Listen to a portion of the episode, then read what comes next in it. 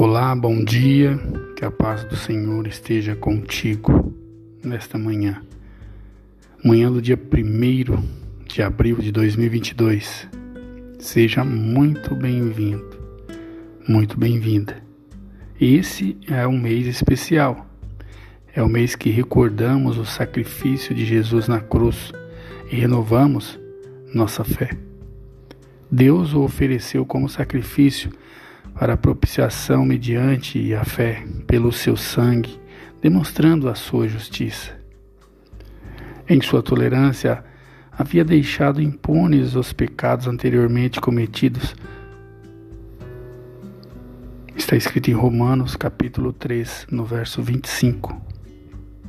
Bem-vindo a abril, que possamos mudar as nossas perspectivas e enxergar todas as situações do cotidiano com olhos mais sensíveis, com mais fé, com mais confiança, com mais amor. Que o Senhor possa te fazer do mês de abril o mês mais próspero e que possa cuidar de você, trazer alegrias, saúde,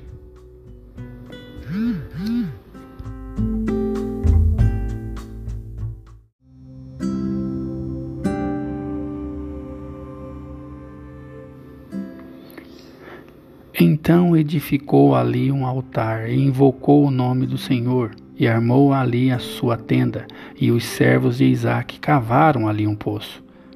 Gênesis capítulo 26, verso 25. Isaac é o maior exemplo de altares construídos porque é o único que foi pedido para ser sacrifício. A história mais fascinante da Bíblia e ao mesmo tempo a mais chocante, pois ninguém nunca repetiu ou tentou repetir. Esse cenário histórico, ao mesmo tempo, é traumático, é exemplar, porque mostra até onde o homem pode chegar para provar seu amor a Deus quando o conhece de verdade. Isaac, por alguns momentos, foi o sacrifício, pois se ele não tivesse recebido o livramento, o cordeiro teria sido imolado. Deus estava provando a fé de Abraão.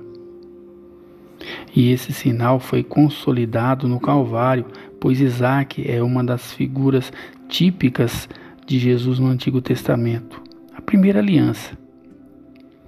Como ficou a mente de Isaac sabendo que convivia com um homem, Abraão, que reivindicava direitos de aliança com o Senhor por testes de fé e colocava até mesmo a vida do filho em xeque para virar exemplo na história?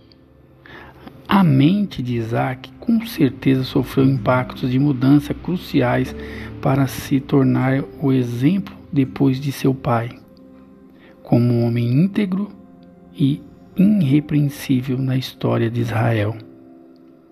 Um forte abraço. Fique com Deus e jamais perca a esperança.